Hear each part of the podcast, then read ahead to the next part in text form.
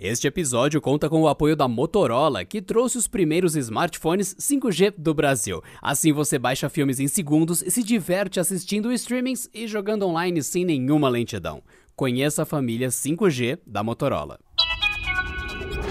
Olá, Canaltechers! As notícias de hoje são o lançamento da Motorola, imagens fake de satélite e o bom momento que a Sony vive. E lá no finalzinho a gente tem um recado triste. Eu sou o Wagner Waka e vem comigo para as notícias de hoje.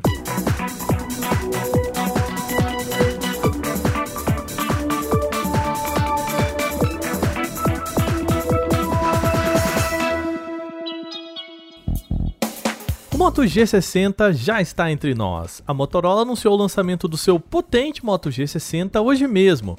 Ele tem umas características bem curiosas, como o flash frontal aí para ajudar na hora de fazer as selfies. Bom, o modelo chega aqui com aquela posição intermediária, quase topo de linha, sabe? Que é intermediário, mas já está quase chegando ali numa posição acima. Ele tem tela com atualização de 120 Hz, Snapdragon 732G 6 GB de RAM e 128 de armazenamento. Em termos de foto, ele conta com um pacote quádruplo ali na parte de trás, com um sensor principal de 108 megapixels. Na frente, além do já citado flash, também tem uma câmera frontal aí com sensor de 32 megapixels em buraco na tela. Outro ponto de destaque está na bateria, com 6.000 mAh, é uma senhora bateria. Aliás, ele tem também carregamento rápido para dar conta de tudo isso, né? Com 20 watts e com o carregador que vem na caixa, como a gente sempre gosta quando vem, né? A Motorola trouxe o aparelho para o Brasil em duas cores, azul e o que ela chamou de champanhe.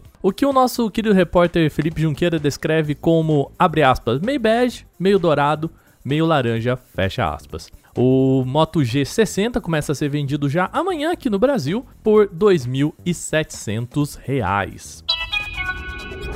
Falando ainda na Motorola, a empresa está on fire aqui no Brasil. Hoje ela anunciou também as suas chamadas Moto Stores, que vão ser lojas com produtos da empresa e espaços para atendimento ao cliente. A proposta da Motorola é abrir essas stores em shops considerados pela empresa como, abre aspas, populares nas cidades de São Paulo e também no Rio de Janeiro. Por exemplo, nessas Moto Stores vão ter espaços para mostrar aquela plataforma Red 4 que é a tecnologia de conectar o smartphone em uma tela grande aí por HDMI e usar o smartphone como um desktop. Essa é uma ferramenta que a gente já viu no Moto G100 e também no Edge Plus. Para os paulistanos, a Moto Store já foi lançada e está lá no shopping Aricanduva. Já no Rio de Janeiro, a inauguração rolou no Norte Shopping. Além dos produtos da Motorola, os espaços também vão trazer acessórios e outros produtos da Lenovo, que é né, a empresa mãe que tem as duas companhias. Chega de Motorola por hoje, vamos para um papo curioso por aqui. Sabe aquelas imagens falsas na quais a gente vê o rosto de uma pessoa no corpo de outra? Aquilo que a gente chama de deepfake.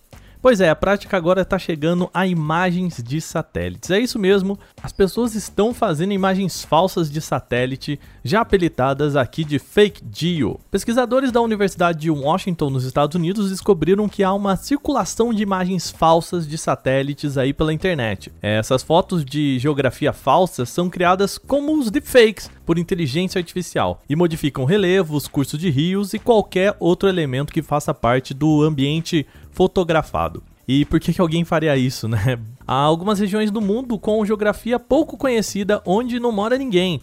E aí criminosos poderiam usar essas imagens para esconder instalações, por exemplo, de bases militares. A questão já foi levantada pelo próprio exército norte-americano. Por lá, equipes são treinadas para uma invasão, por exemplo, em uma região com base em imagens de satélite. Agora imagine você se essas imagens que foram usadas para treinamento forem adulteradas.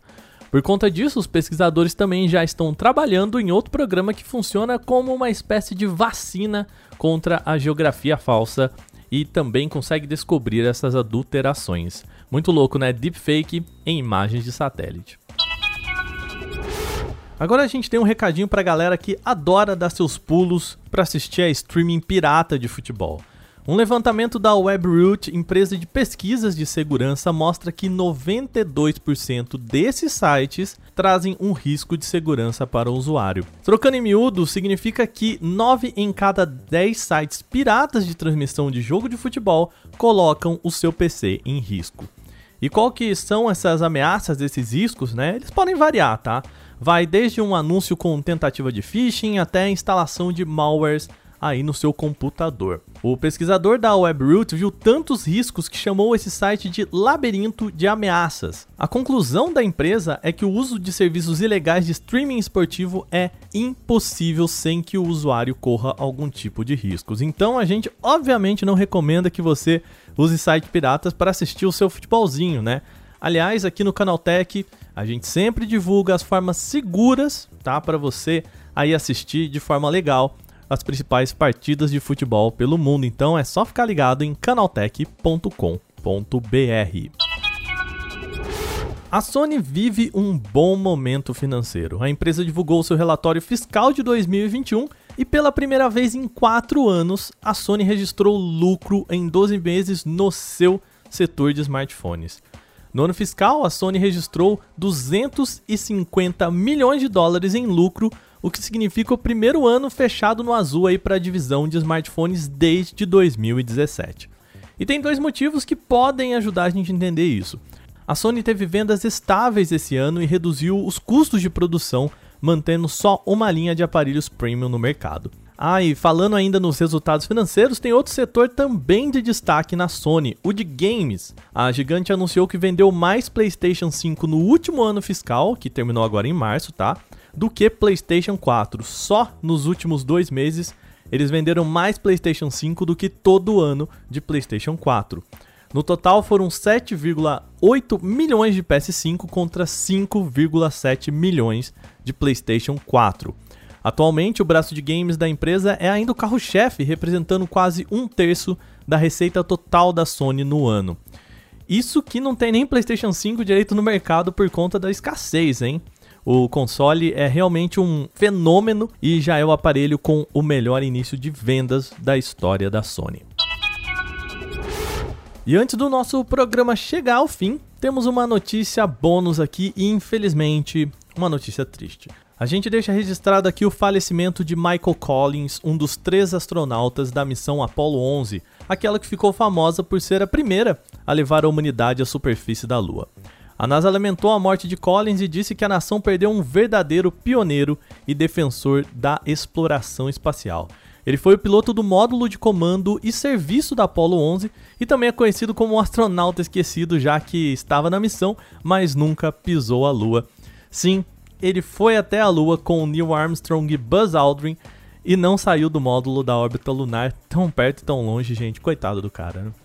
Collins morreu em uma batalha contra o câncer aos 90 anos e, segundo publicação da família, teve seus últimos dias de paz aí ao lado de familiares. Pelo menos morreu tranquilo, né?